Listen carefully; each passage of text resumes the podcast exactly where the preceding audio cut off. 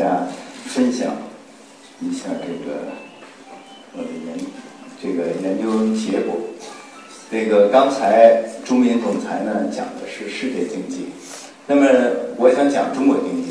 世界经济跟中国经济呢，呃，从很多方面不一样。那么第一，对于世界经济的这种呃低迷状态呢，大部分主流经济学家认为是需求侧的原因造成的。那么当然，这个中民总裁他讲了美国经济领导的这个世界经济也有很多潜在增长率下降的这个供给侧问题。那么呢，呃，这跟我认识的中国经济比较接近，但是也有很多的不一样。因为呢，总体来说，发达经济体它的潜在增长率是比较稳定、持续不变的，而中国呢是处在一个巨大的发展阶段变化的时期，它的潜在增长率呢是有一个巨大的变化，这也构成了很大的不一样。所以呢，我想呢，去年呃中央经济工作会议呢给我们说了两个英文大写字母的呃说法。第一个呢，我们不应该期待一个 V 字形的宏观经济复苏。那么第二，说我们可能追求的是一个 L 大写的 L 型的这个呃长期经济增长轨迹。所以呢，这正好和我们过去做的一些呃实证研究呢有很强的相关性。我们能够发现有两个短期的和中长期的两个。L 型的增长轨迹，所以我今天呢给大家呃做做一下介绍。那么首先我们看一看为什么中国经济不是 V 字形的，我们不指望 V 字形的复苏。原因当然了，是我们是供给侧的原因。那么而供给侧呢，主要来自于我们中国处在特定的一个发展阶段，在这个阶段上人口红利这种。不可逆转的因素导致你的潜在增长率下降。那么，呃，这个我们一直在说哈，说呃，这个 中国十五岁到五十九岁的劳动年龄人口，在二零一零年我们进行第六次人口普查的时候呢，到达了峰值。那么从那之后就是负增长，那么是绝对减少的。大家可以看上面这个蓝色的这张图。那么我们一般就用这个指标，说十五岁到五十九岁就是劳动年龄人口，就是劳动力嘛。但是其实也不完全确定，因为呢，大概二十岁之前有相当多的人还在读书，他也没有也没有就业，所以真正决定我们劳动力的那个指标叫做经济活动人口，就是要拿 劳动参与率做做一个修正。那么因此呢，我们用经济活动人口这个指标，下边这张图，呃，这个曲线，我们看呢，它明年二零一七年也达到峰值，而从明年之后也是负增长。那么也就是说，劳动力绝对供给的负增长已经是没有问题的了。那么这些东西啊。呃，过去很多人会批评我说你过分强调了人口因素、劳动力的因素，说经济增长有很多很多的因素。你写一个生产函数，那个等式右边有很多东西。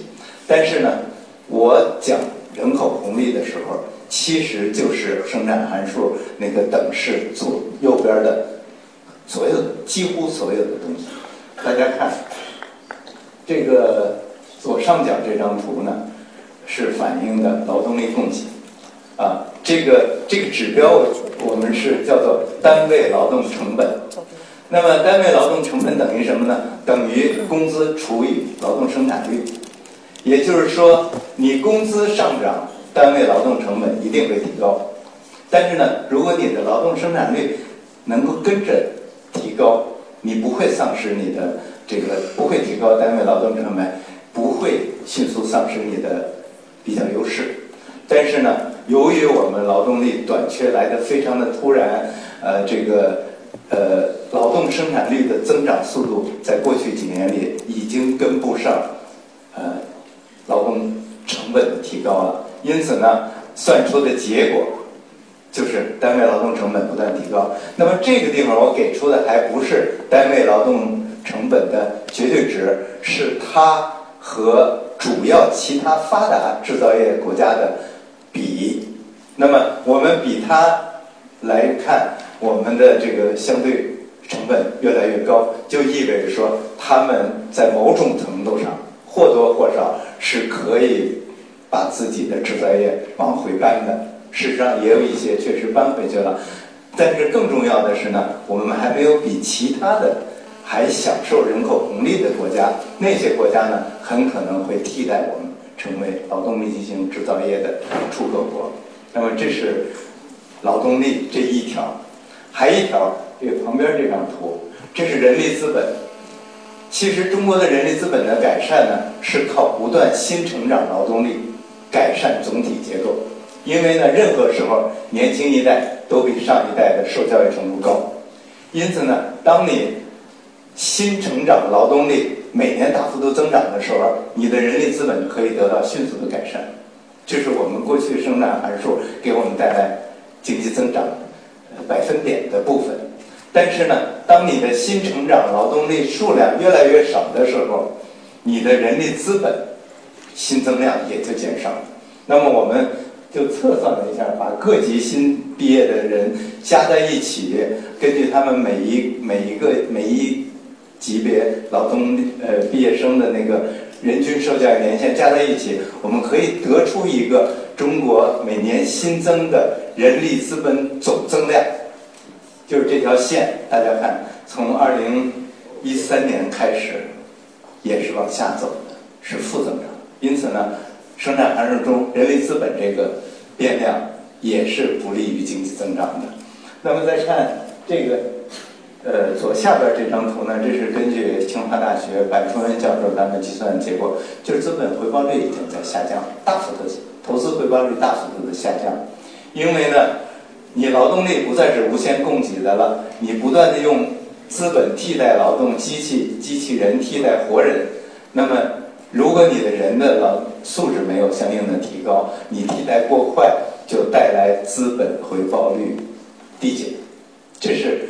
经济增长理论中的一个永恒的啊，叫铁律。那么现实中就表现在我们的投资回报率是在不断下降的。那么这就是资本，这是又一条，这也是生产函数中的一个重要变量。那么还有我们还知道生产率，全要素生产率。我们过去的改革开放时期，全要素生产率改进的速度比较快。而它主要是来自于什么呢？来自于资源的重新配置效率，就是你劳动力从生产率低的部门转向生产率高的部门，它就提高了总体的生产率。因此呢，它构成了就是这种资源重新配置构成了全要素生产率提高中的接近一半儿。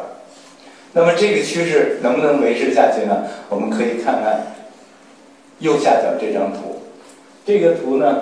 这个蓝色的这个线是中国农村十六到十九岁的人口的数量，农村的十六到十九岁的人，这是什么人呢？就是我们每年能够见到的新成新增加的农民工数量。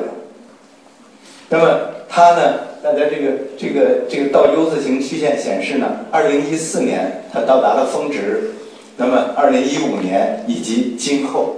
它就是负增长，那么相应的呢，那你的农民工的转移速度一定就会放慢。所以呢，另一个这个棕色的这个图哈，这个线它反映的就是每年外出农民工的增长率，从过去很多年每年百分之四降到了二零一四年的百分之一点三，到去年只有百分之零点四，那么今年呢，或许更低，或许到零。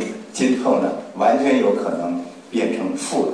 负的的含义呢是什么？很多人说农民工现在不爱进城了，不那么回事儿，这是错的，是吧？不愿意说放弃家里不愿意要城市户口，哪有这种事儿？这些观察都是错的。很多媒体这么报道。我们看到有这个逆逆流动的这个趋势的原因呢，是因为没有新增量，而我们也知道。农民工在城市没有户口，不能指望在城市养老。因此呢，我们常态中四十岁以上，他任何时候都可能回家不干。那么因此呢，当回家的人数多于新增量的时候，你看上去就是一个负增长，不是人们的心态变了，是人口结构变了。因此呢，劳动这个全要素生产率的提高速度也必然会放慢。因此，你看看生产函数里，你还能写出什么东西呢？所有的这些变量都是从人口来的，而且呢，会影响中国的潜在增长率。所以，人口红利本来就是一个经济增长概念，不是一个人口学的概念。那么，因此呢，根据这样的一种变化，我们测算了过去的中国经济的潜在增长率，也预测了。后来的潜在增长率，总的看呢，大家从这条曲这条线看呢，二零一零年之前，中国的潜在增增长率总体上大概百分之十，我们也知道实际增长率也大概百分之十。那么从“十二五”开始，过去的这五年规划时期，平均就降到了一下子降到了只有百分之七点六。啊，我们“十二五”也也结束了，我们实际实现了百分之七点八。那么接下来，在我们现在经历的这个“十三五”时期，潜在增长率的平均水平呢是百分之六点二。这就是因为呃这个人口红利的消失，影响到你生产函数的所有的变量，从而导致你潜在增长率的大幅度的变化。那么很多人会。说一个问题啊，说这个潜在增长率为什么到了中国就能够有这么大的一个跌幅？那即使下降也应该是一个缓慢的下降过程。那么这个跌幅就在于啊，就是你看那个生产函数，那些指标的变化啊，它是一点一点变化，变量的那个趋势一点一点变化积累，但是积累到一定的时候呢，它有转折。就是那个劳动年龄人口从增长到负增长，符号都变了。就以二零一零年为界，人口抚养比从持续下降到慢慢慢下降到见底以后开始提高了，也是一个转折，也是符号变化了。那么符号在这个一个公式中，符号都变了，你还能指望它有什么渐变吗？它一定是表现为突变，就是说这种潜在增长率的下降呢是瞬间的。那么潜在增长率下降了以后，我们就应该改变认识。就是如果说在历史上我们经历过很多经济增长速度下下滑，那个时候呢，我们都指望它回到原来的水平上，因此形成 V 字形的复苏。那时候是有道理的。因为呢，二零一零年之前，总体上中国的潜在增长率都是百分之十。那如果你跌到了百分之八以下，你当然希望还回到百分之十。因此呢，你从需求侧运用货币政策、财政政策，甚至产业政策、呃区域政策，你各种刺激吧，让它回到你的潜在增长率。大家可以看到啊，这个。这个零这个轴啊，零的时候呢，是相当于你没有经济增长缺口的情况，就是实际增长率和潜在增长率相等。但是呢，潜在增长率相对是稳定的，比如说就是百分之十。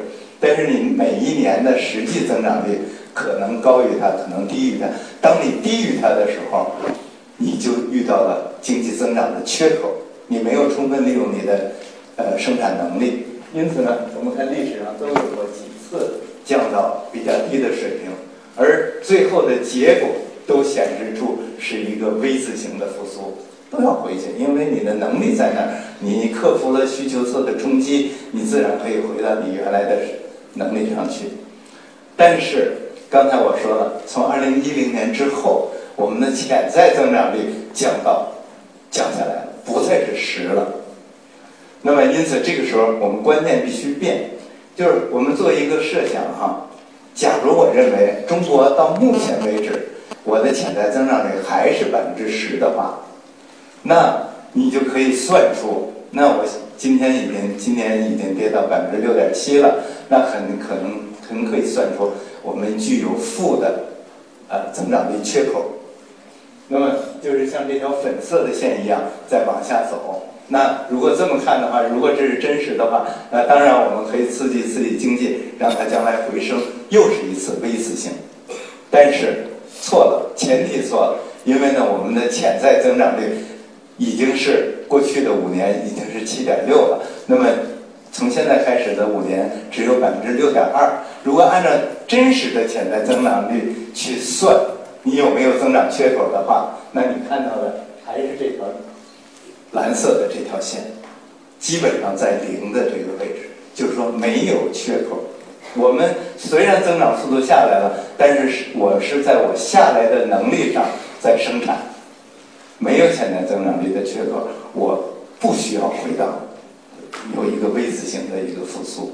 因此呢，这是为什么我们不指望一个 V 字形的啊经济反弹。那么。那么我们指望什么呢？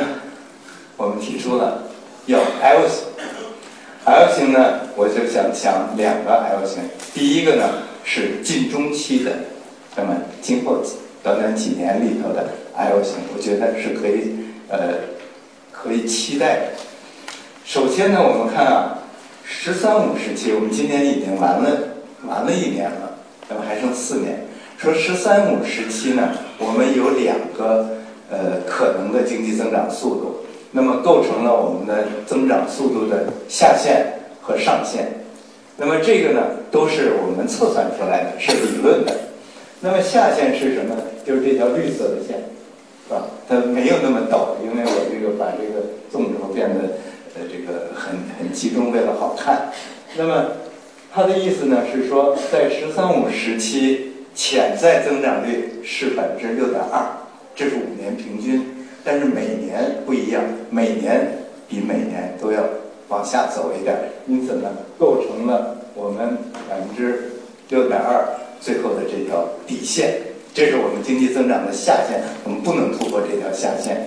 但是有没有上限呢？也有，因为呢，有的时候我们会说说底线应该有，啊，这个上限呢应该越快越好，不是这样的。我们上限的含义呢，就是上面这条啊，这个红色的这条线，这条线呢是“十三五”时期平均百分之六点七，也是每年略有下降的。那么平均下来百分之六点七，它的含义是什么呢？是你还要有一些改革。那么改革是可以改变你的劳动力供给、资本的报酬率以及生产率的。进步速度，那么这些因素呢，会提高你的潜在增长率。它不是让你实际增长速度超过你的潜在增长能力，而是让提高你的潜在增长率。那么仅此而已。那么这种能力在短期内增长是不可能无限的。因此呢，我们的测算结果呢，大体上呢，应该是这个上限的这个水平。因此呢，你只要中国经济的增长。在这两条线之间，就应该是一个合理的。那么底线不要突破，是你的能力所在；下降的能力所在，上限也不要突破，因为呢，你加上了改革红利以后，也应该不会超过上限。那么因此，我们近期在“十三五”时期可以追求、可以期待的一个 L 型是什么呢？就是我们的。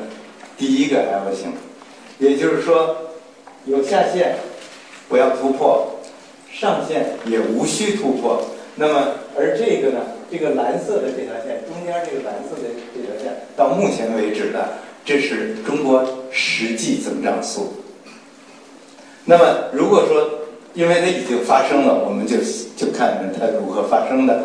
那么，从这个速度往下走。让它逐渐的去靠拢上限，啊，并不是一年就窜上去，一年窜上去就也不叫大写的 L 了，就变成小写的 L 了。那么它大概在“十三五”末期，二零二零年的时候呢，能够靠近这个上限的水平。因此，大家看它形成了一个近中近期的一个 L 型的一个变化轨迹。也就是说，从过去实际增长速度追随着潜在过去的测算的潜在增长率，那么往下掉的过程中，我们从今天开始通过改革推进改革，让它靠近那个更好一点的那个结果，那么就形成了一个 L 型的这个趋势。那么。呃，这个要求是什么呢？是从今年开始，呃，今年都过了，我们假设今年是百分之六点七，从明年开始，“十三五”时期的后四年保持每年平均百分之六点五的速度就可以了。当然，我们也知道，第一，保持了这个这个速度，我们就可以形成了第一个 L 型。那么，第二，我们也知道，保持了这个速度，我们就可以实现。按照这个十八大要求的，在二零一零年基础上，在二零二零年 GDP 总量翻一番的这个要求，那么这就是我们讲的第一个 L 型的趋势。那么就是再强调一下，说我们为什么要设下设下限比较容易理解，设下上限是为什么？那么设下限是说。不要突破你的潜在增长能力。如果说你的实际增长速度还不如你的能力的话，就意味着说你的生产要素没有得到充分的利用，其中劳动要素也没有得到充分利用，就导致周期性失业。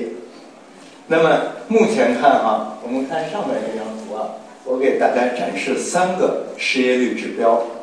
那么第一个呢是这条不变。稳定的大概四点零五百分之四点零五，这个呢叫做自然失业率，就是无论如何，它总是要有这部分人失业，因为它是摩擦性失业、结构性失业，它和你的经济周期没有关系，它是比较稳定的。这个是这个失业水平值应该是正常。那么再一个呢是这个跟它非常重合的。叫城镇登记失业率，目前大概是百分之四到百分之四点一之间，因此呢，它和这个呃自然失业率是比较吻合的，这个都没有问题。现在呢，我们出现了一个呃，最近呢，陆陆续续我们公布了一些数字呢，表明我们城市还有一个调查失业率，这个呢是比较呃可靠的，呃比较惯用的失业率。那么这个失业率呢，目前大概也是比较稳定，百分之五点一左右。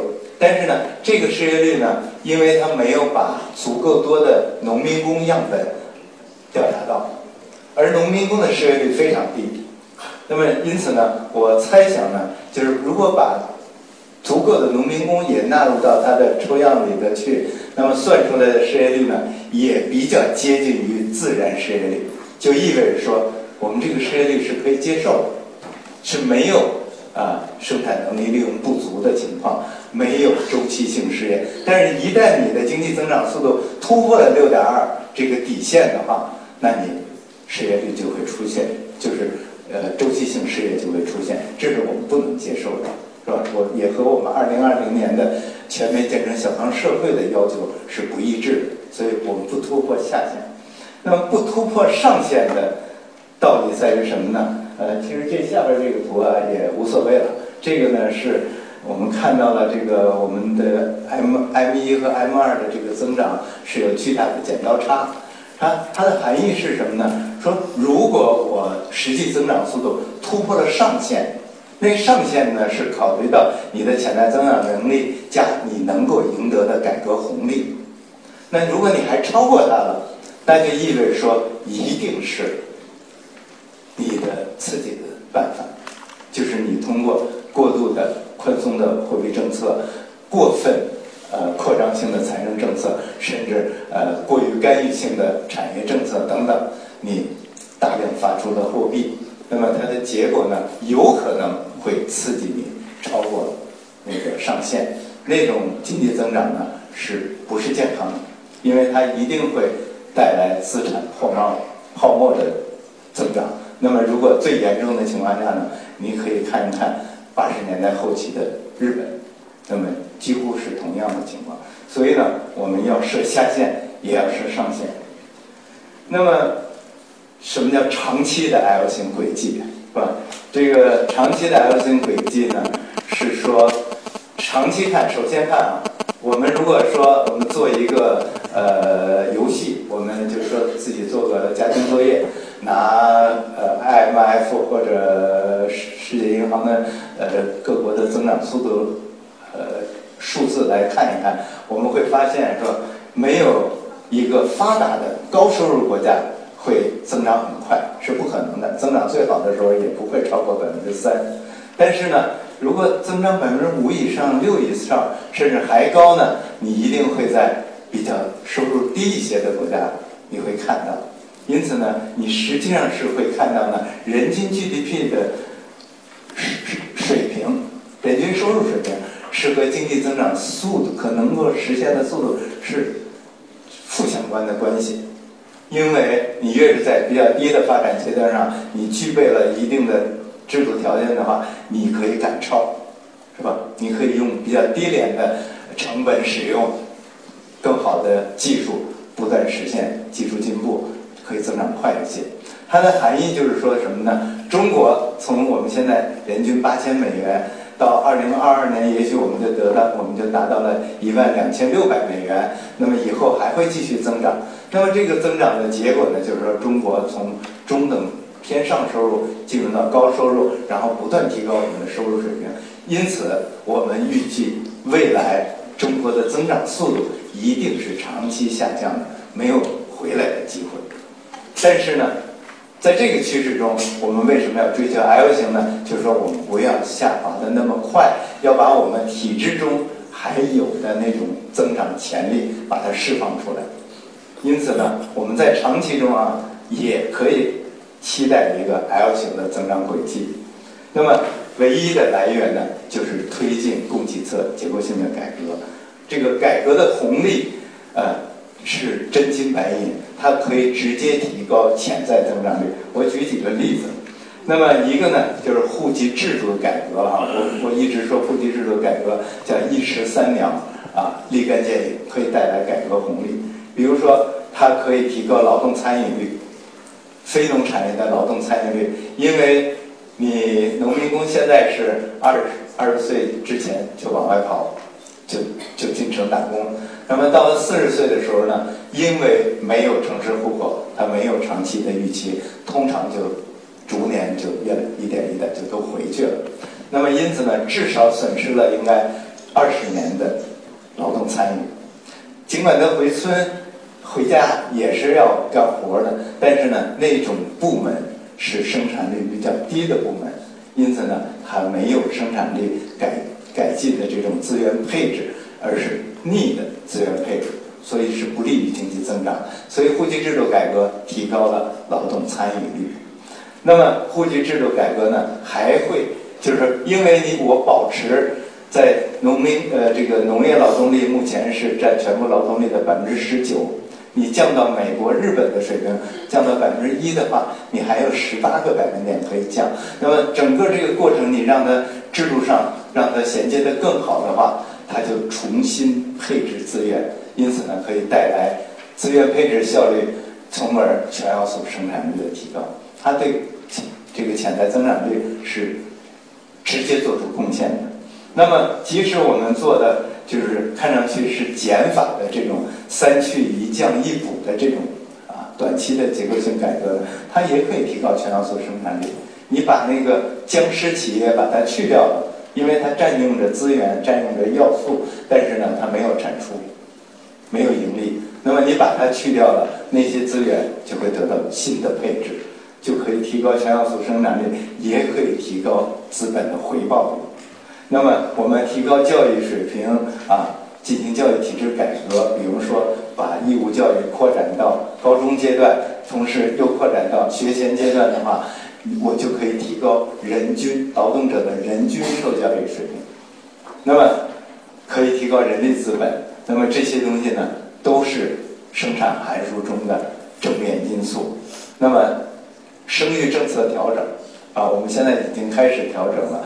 但是呢，生育政策调整是稍微中长期一些的。啊，我们今天生的孩子，他也成不了劳动力。但是呢，他们在二十年后，他们一定是劳动力。因此呢，他们对未来的劳动力供给会有积极的作用。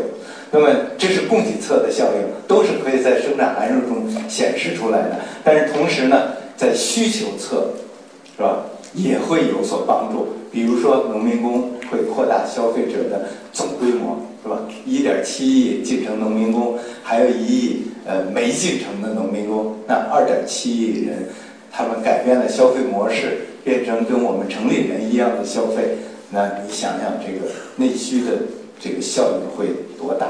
还有社会政策托底，呃，这个人力资本所起到的防止贫困的代际遗传。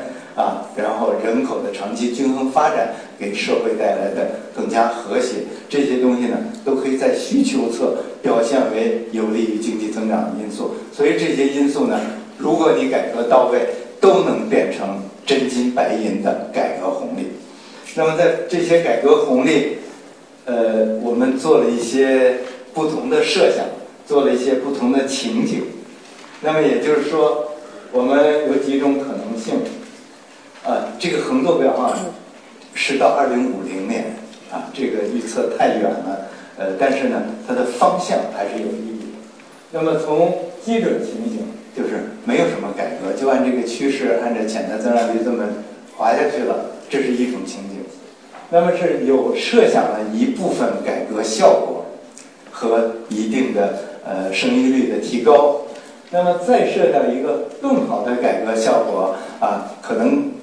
更高的未来的生育率水平，以及呢最理想的，但是也不是天方夜谭的改革效果。我们做的几种不同的假设，大家可以看到，未来潜在增长率的下降，越是改革的呃这个推进的更好一些，你潜在增长率的下降就稍微慢一些、和缓一些，甚至在最好的情况下，在一定的。时期，就是特别是我们这一代多生出来的孩子，他们长成劳动力的时候呢，它会改善人口结构，因此呢，会形成一个大写的 L 型的形状。这就是我所说的这个长期的呃 L 型轨迹。那总的结论呢是说，无论是短期的 L 型轨迹也好，长期的 L 型轨迹也好，都得靠改革，不能靠刺激。刺激只是 V 字形，而这个 V 字形是有风险的。那么最后啊，给大家就是我们做了一个测算，如果我们中国经济未来真是按照这种情景走的话，那么呃，我推算了一下，将来我们人均收入啊，二零二二年人均 GDP 达到一万两千六百美元，就是目前呃世界银行划分的那个高收入国家的。门槛，二零二二年，那么到二零三零年呢，就达到了一万九千美元，相当于目前爱沙尼亚的水平。二零四零年呢，就是三千三万两千多美元，相当于目前发达国家的平均收入水平。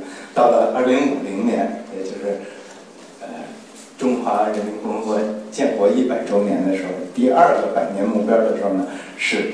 五万一千九百美元，相当于目前啊典型的发达国家加拿大的水平。所有的这些都是靠改革，而只有改革才能突破中等收入陷阱。谢谢大家。